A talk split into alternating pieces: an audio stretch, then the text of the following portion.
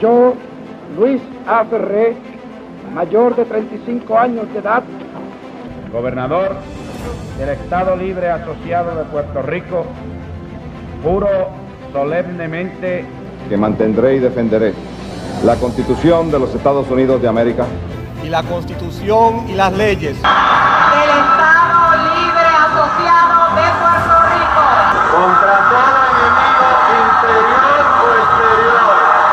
prestaré fidelidad y adhesión a las mismas. Y que asumo esta obligación libremente y sin reserva mental. Mi propósito de evadirla. Y que desempeñaré bien y fielmente los deberes del cargo que estoy próximo a ejercer. Así, así, así, así, así, así, así, así, así me ayude Dios.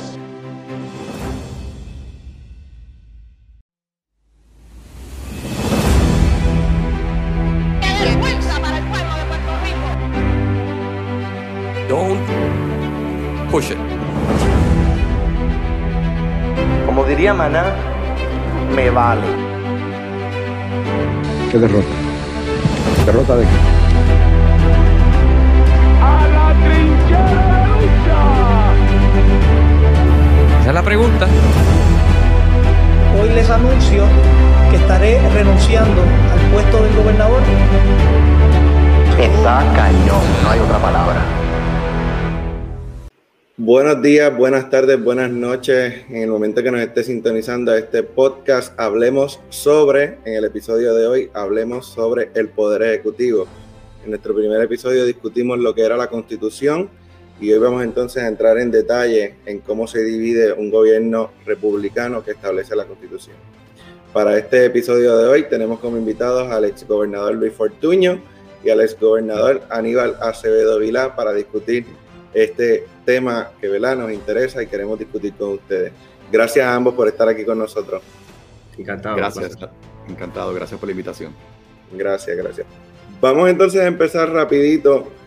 ¿Quién ejerce el poder ejecutivo eh, en el, la Constitución y las responsabilidades que le da la Constitución a esa persona? El que quiera ¿Quién empieza? Luis, decide. Bueno, si quieres yo empiezo esta vez y tú empiezas la siguiente. Está bien, no hay problema. Dale. Mira, el gobernador en quien reside esta función, pero el gobernador puede delegar en, en los miembros de su gabinete, los secretarios de gabinete, eh, por supuesto. Así que en ese sentido, pues a través, eh, el gobernador es quien lo ejerce y es el responsable, pero, pero ciertamente depende de hombres y mujeres que eh, pues llevan a cabo las funciones a través de los departamentos y agencias del Estado. Simplemente para añadir, o sea, como dice Luis, eh, y tú habías dicho antes, tenemos un sistema de separación de poderes, el judicial, legislativo y ejecutivo. En la rama ejecutiva se reconoce que el jefe de la rama ejecutiva es el gobernador, que es electo por el pueblo, y como Luis dijo, tiene un gabinete que no son electos, que son designados por el gobernador y confirmados la inmensa mayoría de ellos eh, por, el, por, por, el Senado, y es a través de ellos porque todo eso es el poder ejecutivo, pero el jefe es el, es el gobernador que sí es electo por el pueblo. Y la constitución asimismo lo establece que el gobernador estará asistido por, por unos secretarios sí. de, de, de, departamentos, ¿no? Sí, sí. Entre esos departamentos que ¿verdad? menciona la constitución, ¿cuáles se encuentran? Porque es bien específica en unos que son puntuales, ¿no? Estoy aquí de memoria. Este, pero sé que menciona el Departamento de Hacienda, menciona el Departamento de Educación, menciona el Departamento de Agricultura, estoy casi seguro que menciona el Departamento de Comercio y por eso técnicamente se llama Departamento de Desarrollo Económico y Comercio para estar seguro que cumple con el mandato constitucional, justicia. Eh, Luis, si te acuerdas de algunos, esos están mencionados en la Constitución que no se pueden, no se pueden suprimir y obviamente pues por la vía legislativa pues se han creado todos los demás eh, eh, departamentos. Yo creo que los cubriste, Aníbal. Sí, eh, parece okay. que los cubriste, los que están en la Constitución. Obviamente sí. se siguen creando pues otros departamentos y agencias. Ah, obra, espérate, obras públicas. Yo creo que obras públicas está en la Constitución. Sí, entonces después, tienes, sí. sí, que entonces es que me recordé que lo que hoy es recursos naturales era parte del Departamento de Obras Públicas hasta que en la década o con don Luis Ferré o con Hernández Colón, no recuerdo, se creó el Departamento de Recursos Naturales y se le sacó esa función que estaba en Obras Públicas. Y entonces tienes, aparte de los departamentos, que se pueden crear departamentos adicionales, tienes agencias de gobierno, que hay administraciones, tienes corporaciones públicas, o sea que se han creado distintas entidades que eh, ayudan a ejercer ese poder ejecutivo. Ok. ¿Qué requisitos le exige la constitución a esa persona que va a estar ejerciendo eh, el cargo de gobernador? La, ah, la edad, ¿verdad? La edad, que es 35 años, eh, leer y escribir, obviamente ser ciudadano, ¿verdad? Bona fide. Más nada. Lo demás, está en, las manos de, lo demás está en las manos del elector. Ok. Eh, antes de pasar a la próxima pregunta, eh, estuve leyendo ¿verdad? de la parte del, Poder Ejecutivo y me resulta curioso que para los legisladores les exige que sepa hablar y escribir en inglés y español, pero para el puesto de gobernador no le exige que hable y escriba en español y en inglés. Ah, eh, si tú te pones a examinar la constitución en muchos detalles, a veces te encuentras cosas como esas que tú dices, ¿por qué no están acá y no están allá? Pero no son, no son elementos que de verdad puedan, como diría uno, eh, ponerse, exigirse en los tribunales, ese tipo de cosas. Están ahí, pero no, no, igual que a nadie le hacen coger un examen de si sabe escribir y, hablar inglés y en español en la legislatura. O sea, pero eh, tienes razón. Y, yo he encontrado algunos lugares donde pues hay sitios que dicen, ¿por qué está esto en esta parte y no está en, y no está en la otra? Entonces, nuestra siguiente pregunta. ¿Hubo diferencias cuando se redactó la constitución eh, a lo que el Poder Ejecutivo se refiere cuando lo comparamos con las leyes Foraker y Jones que eran las que ¿verdad? regían al momento de, la redacción de la constitución? Es el, cambio más, el cambio más importante es que a partir de la constitución del 52 el gobernador nombra a los jueces del Tribunal Supremo. Antes de eso los nombraba el presidente de los Estados Unidos, lo confirmaba el Senado, y ahí sí se replica y por eso se perfecciona nuestro sistema de separación de poderes. Así que ese yo te diría que es de los cambios más importante. El otro cambio que tiene que ver, pero afecta tanto a la legislatura como al Ejecutivo, es que se eliminó el poder que tenía el Congreso de derogar leyes que había aprobado la legislatura de Puerto Rico y había firmado el gobernador. Esos son, me parece que los cambios más, importantes en términos del poder del gobernador. O sea, ahora si el gobernador firma una ley y eh, pues se acabó el evento, o sea, ya es ley, este, o si la legislatura va por encima del veto del gobernador, se acabó el evento. Antes del 52 había un mecanismo mediante el cual el Congreso podía, no creo que lo hizo nunca, yo no recuerdo históricamente, pero en teoría podía revocar una ley debidamente firmada por, el gobernador. Claro, hemos, tenemos ahora mismo una situación sui ah, donde el Congreso ha delegado en una junta de supervisión fiscal designada por el presidente que efectivamente leyes debidamente aprobadas por la Cámara, Senado y firmadas por el gobernador pueden no entrar en vigor y ser anuladas. La Junta tiene un poder de superveto que nunca tuvo ni los gobernadores cuando eran designados por el presidente. Ok, eso está, eso está interesante. ¿Desde cuándo los puertorriqueños pudieron elegir a sus gobernadores?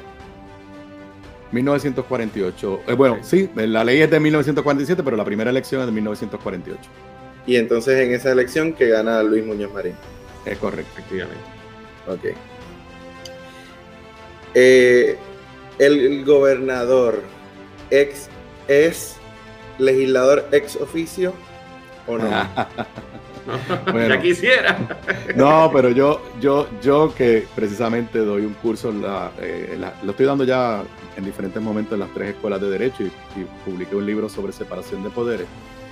Digo que en nuestro sistema eh, el legislador más importante es el gobernador, aunque de verdad no es legislador, porque, bueno, tiene un rol constitucional.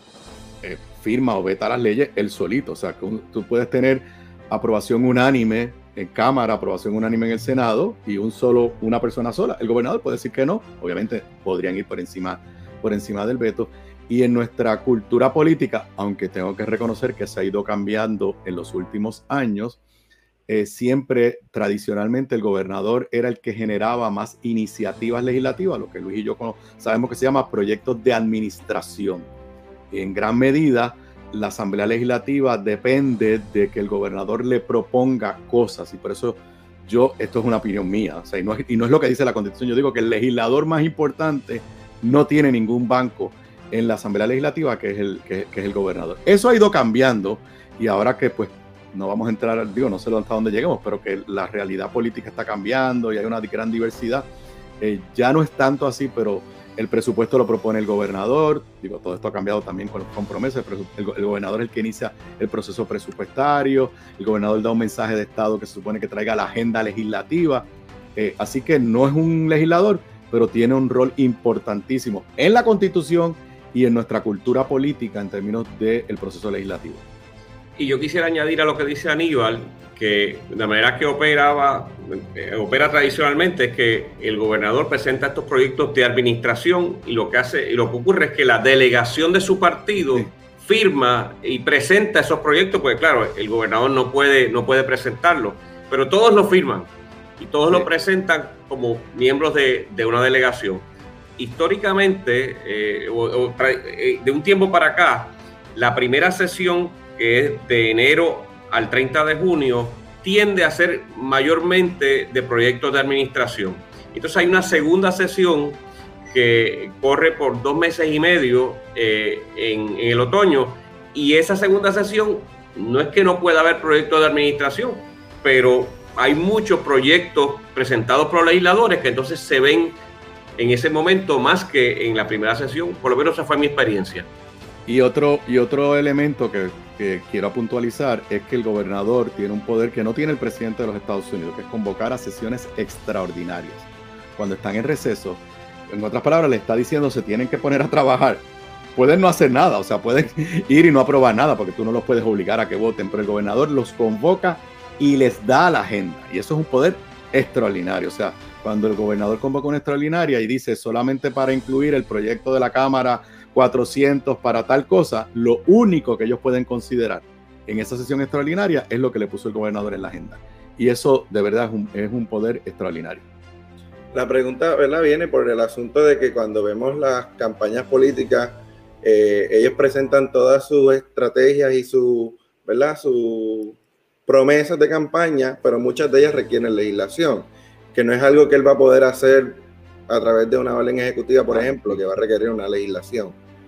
So, él puede presentar un proyecto de administración que circunscriben los miembros de su partido.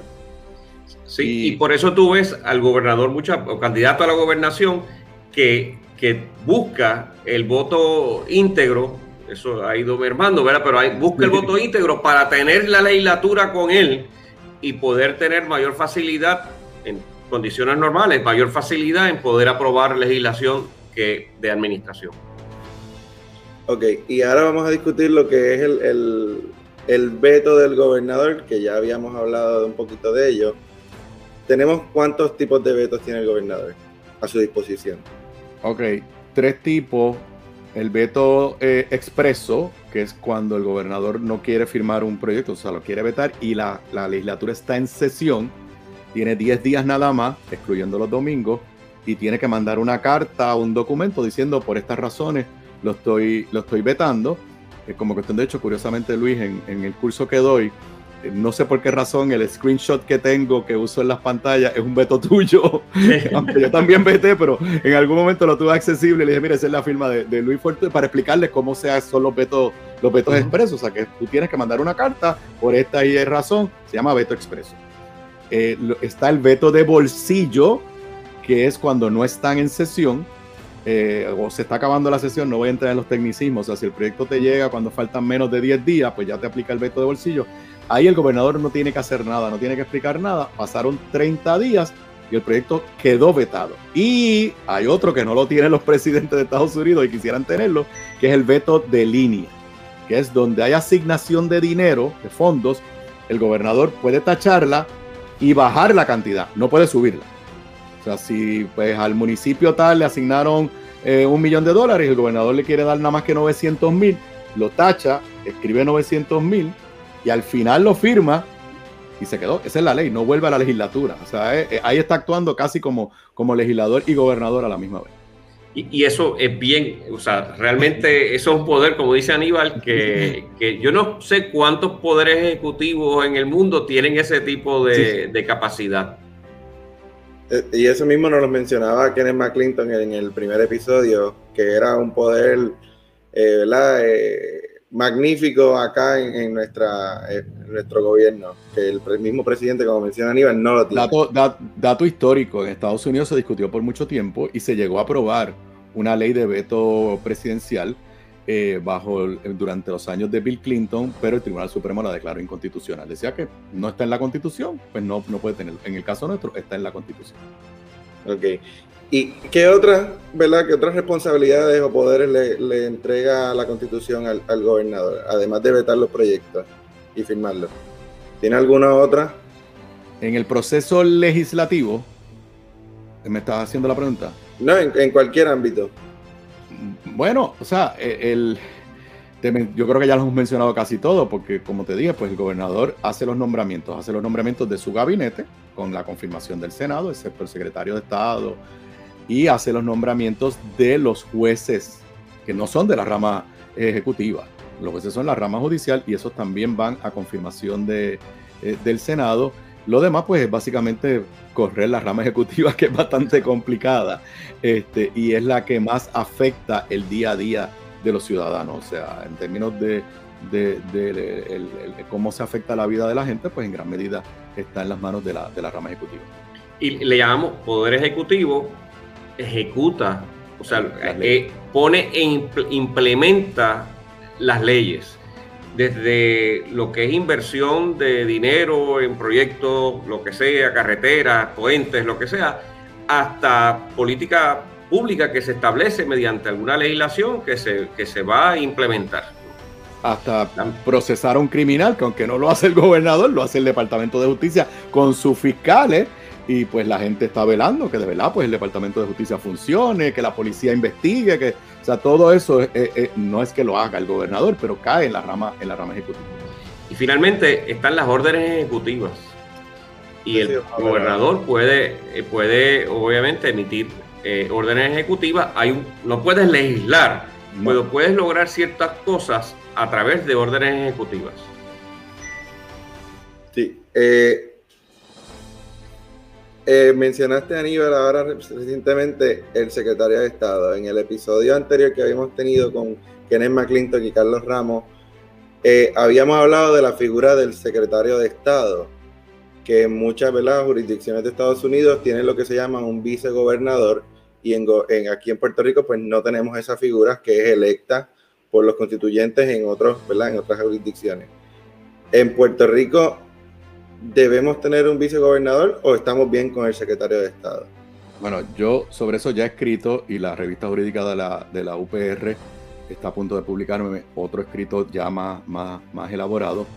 Luego de las experiencias que hemos tenido durante los últimos años, yo entiendo que sí, que debe enmendarse la constitución como cuestión de hecho, y lo, lo abundo sobre eso en este escrito que hice referencia, la constitución iba a tener el cargo de vicegobernador y fue al final de la Asamblea Constituyente que se sacó y la realidad histórica, no hay récord no hay récord en la constituyente, pero don José Trias Monge, que en paz descanse en sus libros, él estaba allí y lo explicó, fue una lucha política. Simple y sencillamente, Luis Muñoz Marín tenía el temor de dos cosas. Uno, que eh, se nombrara, eh, se escogiera un vicepresidente que el pueblo eligiera y que esa persona después dejara de ser eh, afín a su, a su visión política. Y segundo, que cuando él escogiera su candidato a vicepresidente, en cierta medida estaba ya dando, a dando la señal de quién iba a ser su sucesor. No hay ninguna justificación por haberlo eliminado. La excusa que se dio era que no iba a tener funciones. Bueno, tú lo que tienes que hacer es consolidar el cargo de secretario de Estado con el cargo de, de vicegobernador y pues, las mismas funciones que tiene el secretario de Estado. Además, y lo explico en ese artículo, que obviamente nosotros tenemos el ejemplo del vicepresidente o la vicepresidenta de los Estados Unidos y en muchos países que tienen sistema republicano hay un, un vicepresidente. Cada presidente de Estados Unidos le da a su vicepresidente las encomiendas que entienda. O sea, eh, Joe Biden cuando era vicepresidente fue un vicepresidente muy diferente a Dick Cheney cuando fue vicepresidente, pero los dos fueron bien importantes para, para su presidente. Yo personalmente creo que esa es una enmienda constitucional eh, nosotros ya vivimos la experiencia del verano del 2019 y acabamos con un gobernador que no fue electo por el pueblo y para que entiendan, si le pasara algo a un gobernador en los primeros cinco días, juró el 2 de enero y Dios protege en el futuro y tiene un accidente y no puede ser siendo gobernador, nos quedamos con el secretario de Estado por cuatro años. Y eso, pues de verdad, yo creo que es una, una deficiencia eh, democrática. Y de hecho, como mencionaba al principio, muchos estados tienen vicegobernadores y tienen funciones, o sea que realmente, y de hecho muy parecida, o sea que a, lo que hace el secretario de Estado acá, o sea que realmente eh, podría, podría haber un vicegobernador eh, sin problema alguno. Lo que sí, eh, en, en, los estados, y, igual que ocurre bajo la Constitución Federal para presidente y vicepresidente, esas personas corren juntas, o sea, no es que sí, yo, no, no, yo favorezco eso. No, no, eso es lo que yo, yo lo que propongo es que pues, se diga en la constitución que los candidatos a la gobernación X días antes de las elecciones, lo tendríamos que decir, tienen que decirle al país quién es su compañero de papeleta. Y eso tiene un elemento además bien positivo porque le va a permitir al ciudadano, al elector, evaluar al candidato a gobernador en función de a quién escogió como su candidato a vicegobernador. Porque si escoge una persona que el país respeta, que la gente entiende que es buena, pues dice, oye, este es un gobernador que va a hacer buenas selecciones. Si escoge una persona que el país no respeta, pues va a decir, mira, ahí tienes un ejemplo del tipo de, eh, gabinete que va a escoger el gobernador. Así que creo que eso le da un elemento adicional al elector de evaluar a, su, a sus candidatos. Eh, en, tiempos recientes, ¿verdad? Habíamos visto que la legislatura, eh, como decimos, colgó el nombramiento de Larry Selhammer para secretario de Estado y muchos, a lo mejor en desconocimiento, crean la histeria de que al no tener un secretario de Estado, si algo le pasara al gobernador, ¿verdad?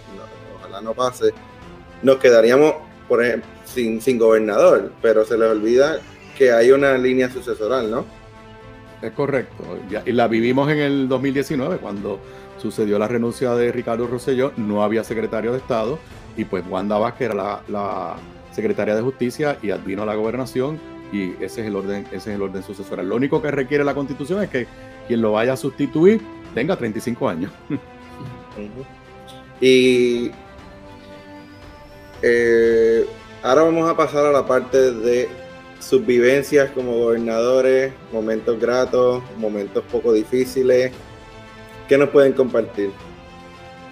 Bueno, la mía fue bien diferente a la de Luis, porque Luis tenía legislatura, yo no tenía, yo tenía, yo, yo soy en la era moderna, porque hubo otros momentos de gobiernos divididos o compartidos, pero en esta, en este siglo pues me tocó vivir con, un gobierno que, la legislatura no, yo no tenía ningún, ningún control, no, no puedo negar, el momento más difícil fue cuando el gobierno se quedó sin dinero para operar en mayo del 2006. Eh, fue algo que yo traté de explicarle para que estén claros, en, la, en el Senado, que Kenneth McClinton lo, lo presidía, entendieron la situación que había. Y había, yo había presentado una legislación que le hubiera dado lo que lográbamos unos acuerdos más a largo plazo, le hubiera dado el dinero al, gobierno para seguir operando. En el Senado entendieron que sí, que eso era lo correcto, pero en la Cámara de Representantes no, no me dieron los votos. Irónicamente, después que el gobierno estuvo dos semanas cerrada, se aprobó exactamente la misma legislación que yo había presentado. Eso fue un momento es sumamente, sumamente difícil. Este, y te, tengo que decir que es de las pocas cosas que me, que me, quitó, me, quitó el sueño. Eh, al yo ver que, había, que podíamos evitarlo y nos íbamos acercando y nos íbamos acercando, eh, y pues eh, fue, fue, un momento muy, muy difícil. Pues yo diría que es el principio del cuatrenio en mi caso. realmente no teníamos dinero para pagar la primera nómina, tuvimos que tomar dinero prestado para pagar esa primera nómina y cumplirle a los eh, a los eh, a quienes se le debía dinero, ¿verdad? Que prestaban servicios, etcétera.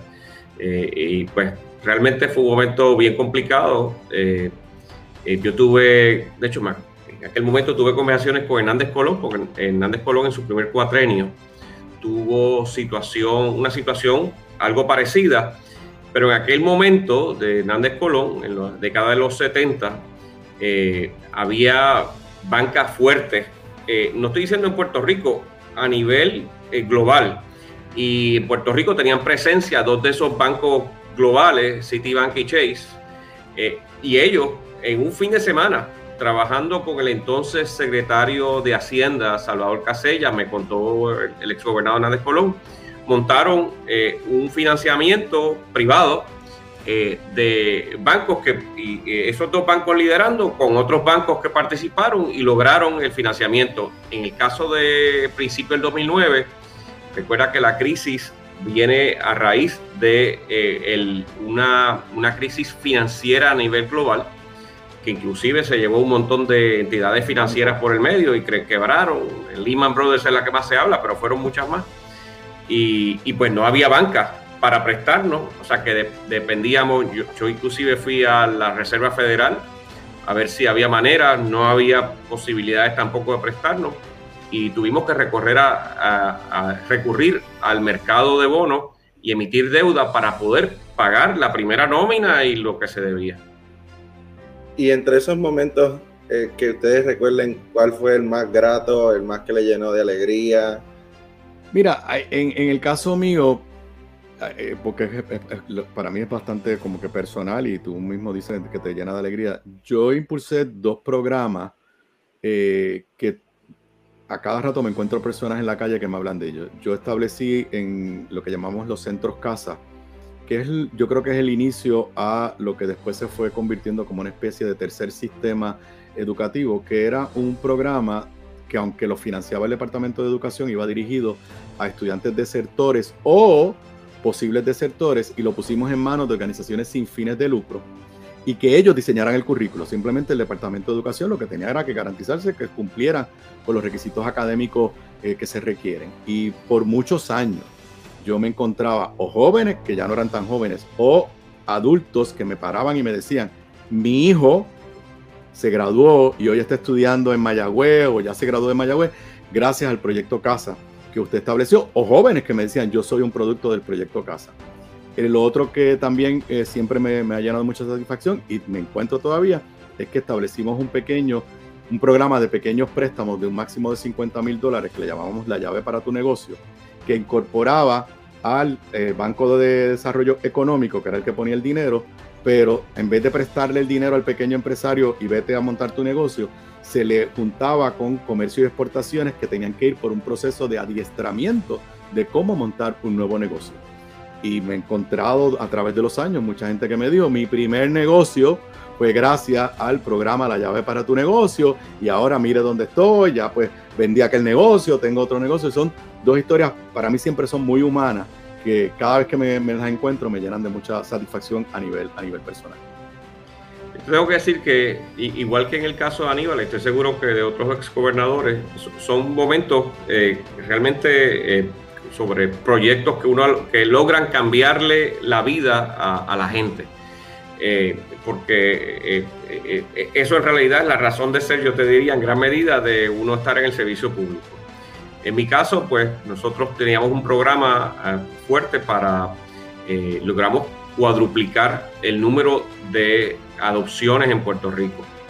Eso, si no, esos niños acababan en un sistema que que el Estado sigue pagando a la persona que cuidan a estos niños, pero son hogares sustitutos y realmente no es lo mismo que estar en un hogar. Eh, y pues nos encontramos, el Luce y yo, al día de hoy, con familias que nos dicen, ese niño, esa niña que nosotros logramos gracias a este programa, mire, ya está en escuela superior o lo que sea, ¿no? O sea, que, ha logrado muchas cosas. Y lo otro, es un programa que tuvimos bien fuerte para eh, promover la compra de tu primer hogar eh, y, se le daba parte del dinero. Había una serie de elementos que, incluía y, eso aceleró también con ayudas para que se construyeran estos hogares. Y yo estuve en un sinnúmero de, estos, eran proyectos privados, pero con ayuda del Estado para que pudieran estas personas calificar, etcétera. Y realmente, pues, eh, cuando uno se encuentra con estas personas, te dice, mira, este, yo compré mi casa gracias a, este, lo que logramos. Esos proyectos pues hacen la diferencia y pues, realmente hicieron valer la pena el sacrificio que puede uno y su familia hacer cuando está en servicio público. Sí, definitivo.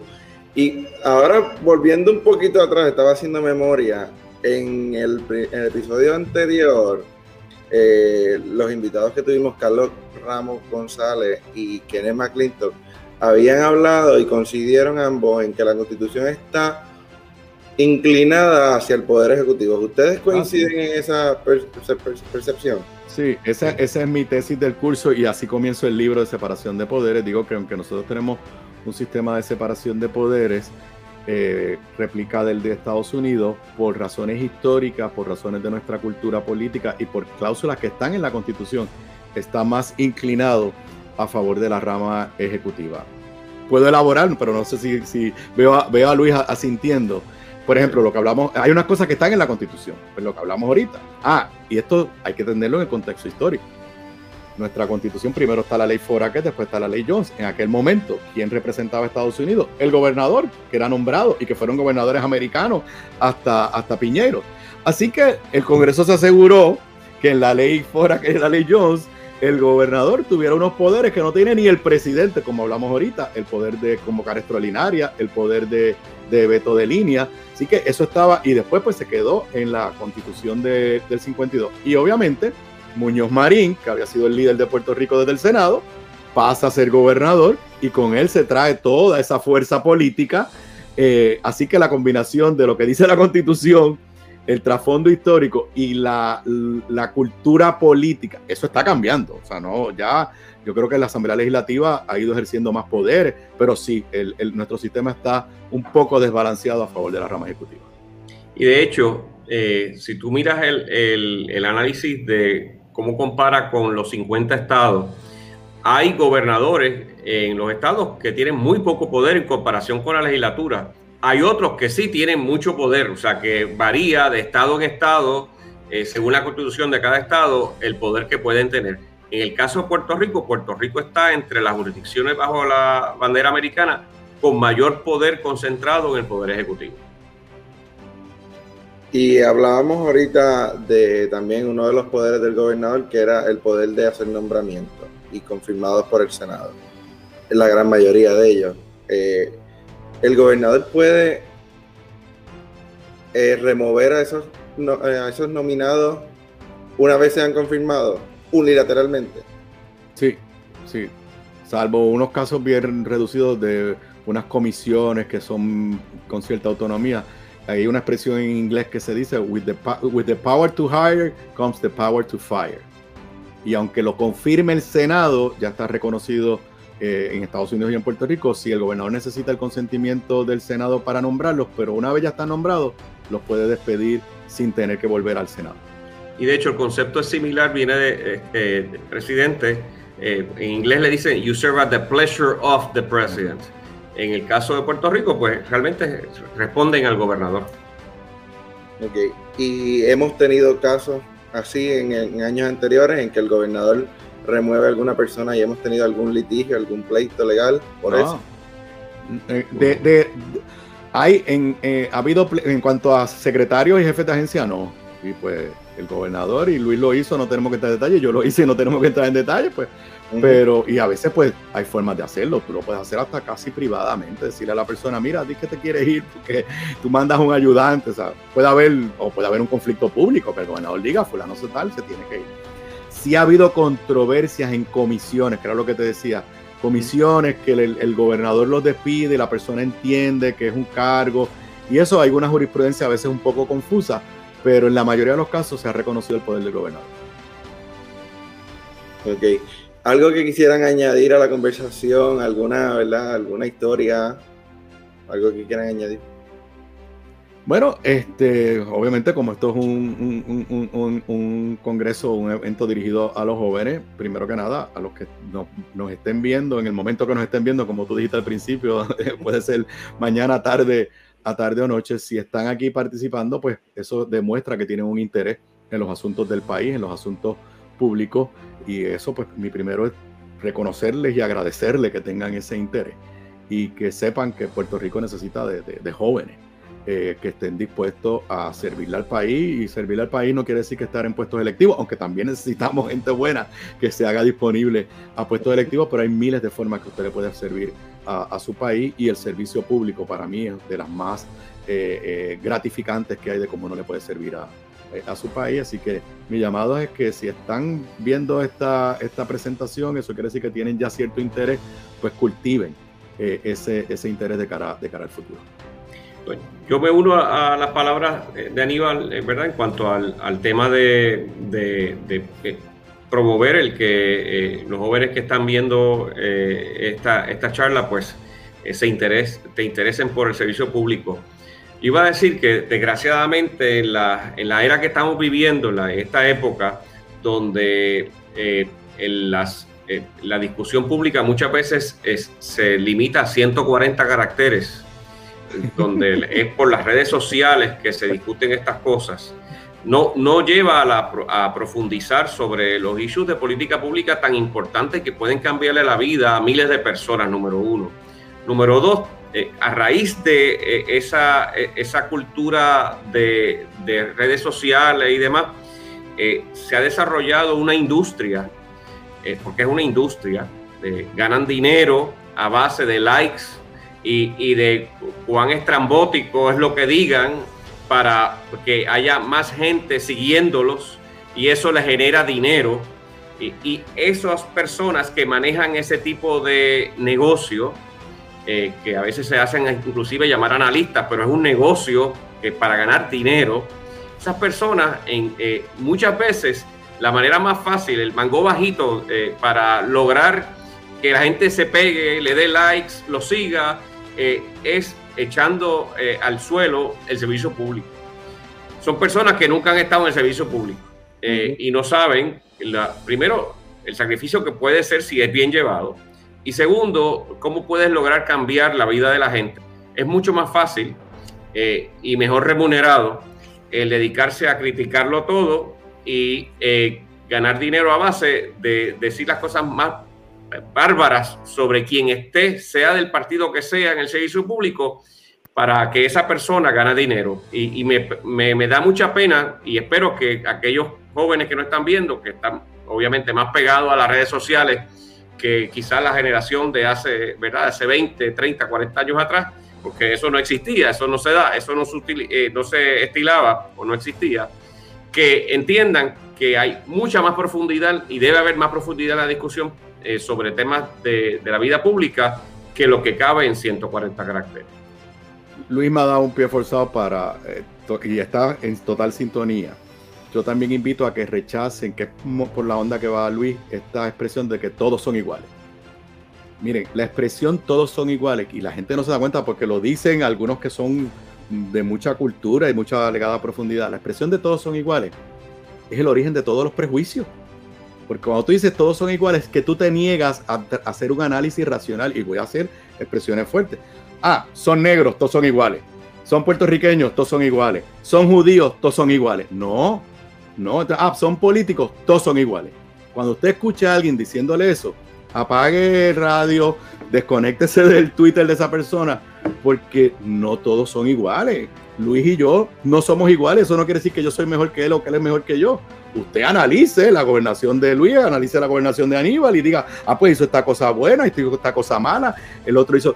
Y usted cree su propio juicio, pero descartar Simplemente decir todos son iguales es básicamente una invitación a que nadie entre al servicio público y no entren a servirle a su país a través de posiciones eh, electivas. Y créanme, se ha puesto de moda el de todos son iguales y no se dan cuenta que eso es precisamente lo, que, eh, lo que alimenta los prejuicios en toda, en toda la sociedad. Y, si puedo añadir una cosa más a lo que acaba de decir Aníbal. Ese es el modelo de negocio de algunas personas en Puerto Rico. O sea, ganan dinero para que los que nos están viendo los sigan y les den likes, porque en mayor gente los sigue. ¿Saben los anuncios que les salen? Esa gente le están pagando, esos anunciadores le están pagando a esas personas que dicen todos son iguales y ganan dinero a base de eso. O sea que no le den más dinero a esas personas. Aquí, aquí revisando las notas, me van a perdonar, ¿verdad? Que vuelva otra vez a las preguntas. eh, ¿Cómo funcionan los indultos? El gobernador tiene un poder de indulto y el presidente también. ¿Cómo funciona ese poder que es, ¿verdad? Eh, unilateral del, gobernador. ¿Quieres empezar tú? No tengo problema. Bueno, pues mira, déjame decirte como yo lo hice. yo me senté, porque yo creo que cada gobernador tiene su librito, ¿verdad? Este, y, yo me senté y eh, con mi eh, jefe de, de, división legal, ¿verdad? De asesor legal, y con la persona de legislación y les dije, miren, eh, para mí va a haber una categoría de personas que ni me los traigan. Y entonces pues establecí cuáles eran esas categorías. Y le dije así mismo, puede que sea justo, injusto, lo que sea, ni me los traigan. ¿Ok? Este, ahora, todos los demás, pues para mí lo más importante era que hubiera demostrado una capacidad de renovar su vida, de rehacer su vida, de encontrar una vida diferente. Eh, eh, y pues eso, pues, pues amerita, ¿no? Puede que haya algunos casos donde se cometa una injusticia. Si la injusticia es obvia, probada, definitivamente, bueno, pues esos casos, díganme, me los traen. Porque si hay una gran injusticia, este, hoy en día la, ciencia permite al ADN, una serie de cosas, bueno, pues por supuesto que eso lo vamos a mirar siempre y cuando esté debidamente documentado. Y pues eso se, analizaba bien, eh, profundamente antes de tomar una decisión. Precisamente porque es un poder casi absoluto y no es cuestionable en ningún foro, los gobernadores deben ser extremadamente eh, cuidadosos. Yo creo que yo fui bastante tacaño con, los, con los indultos. Yo, para que me llegara a mi escritorio un indulto, tenía que venir, haber pasado por la recomendación, aunque no lo obligaba, era un proceso que yo establecí de la Junta de Libertad Bajo Palabra que evaluara y de los, del asesor legal en la fortaleza. Eh, y aún viniendo quizás con la recomendación de ambos, hubo un momento que yo dije, no, no estoy convencido. Pero yo no recuerdo ningún caso que yo, no, a lo mejor puede haber habido alguno que, que te llegara, pero si, o si había, por ejemplo, si el asesor legal tenía una opinión y la Junta de Libertad de Palabra tenía otra, pues entonces me lo traían y yo tomaba, tomaba la, la, determinación. En el caso mío, yo nunca permití que nadie me pidiera una cita, eh, como te piden. Si era para un indulto, yo le decía, no, tiene que ir por este proceso. Después que se termine el expediente, pues yo sabré que fulano de tal también lo está recomendando. O sea, no tengo ningún problema. Pero yo no abrí nunca las puertas a eh, eh, reuniones privadas, o sea, que te piden, digo, eso no es ilegal, pero alguien te diga, mire, quiero ver al gobernador, pues si siempre le preguntaba, ¿para qué? ¿Sobre un indulto? Ah, no, sobre un indulto, tiene que ir a estas oficinas primero y el gobernador lo evaluará. de hecho, yo tuve, mismo mecanismo, nunca se permitió que nadie me viniera a hablar directamente a mí sobre ese tema. Y segundo, también la Junta de Libertad Bajo Palabra, yo pensaba que eso era eh, eh, por operación de ley o reglamento, pero eso, eso lo, lo establecimos, yo a lo mejor fue el jefe de división legal, pero lo establecimos también que tenía que pasar por ese sedazo. Yo, yo, yo creo que, que, es una tradición, Luis, y que cuando llega un nuevo team le pregunta al anterior, y por lo menos, porque en el caso mío fue igual, o sea, a mí me dijeron, mire, este es el proceso que vamos a seguir, y yo dije, este es exactamente el proceso que queremos, que queremos seguir. Ok. So, cada gobernador escoge la manera en que va a, conceder unos indultos. Eso es así, no hay nada en la constitución, no hay nada. Y, ah, pero aclarar, está el indulto total, donde tú le puedes borrar el récord. Es como si la persona no, hubiera cometido nada. Está la conmutación, que es que tú simplemente le dices, tú, tú, tú, sigues siendo culpable, pero por lo que cumpliste ya se acabó el, evento y están los indultos condicionados, donde tú le dices, pues puedes estar, pero tienes que cumplir. hay unas categorías eh, que, que, están eh, establecidas. Y una pregunta un poco jocosa, ¿por qué siempre esperan al último día del cuatrenio para, para conceder los indultos? Yo no hice eso. Yo, yo, de verdad, yo, lo iba haciendo según iban saliendo. Okay. yo, yo, negué unos controversiales el último día, este, que no voy a entrar aquí en detalle. Este, negué unos, unos controversiales. Pero yo igual, yo no, fíjate, yo no recuerdo haber tenido un, un, un, tapón de, de, indulto. Eso, eso es más una media tradición norteamericana de, de, hacer los indultos en los últimos días allá, allá en Estados Unidos. Bueno, gracias a ambos por estar aquí en esta conversación sobre el poder ejecutivo y por apoyar nuestro, nuestro podcast. Agradecemos enormemente su participación. A todos los que nos han sintonizado, muchas gracias. Compartan y comenten este, este contenido. Eh, y me uno también a las palabras que ahorita mencionaron ambos. Gracias por insertarse en estos temas y vamos a seguir pendientes a todo lo que sucede para ¿verdad? poder construir un mejor país. Y, y nada, Gracias nuevamente por estar aquí. Muchas gracias a ambos. Gracias, gracias. Saludos, gracias.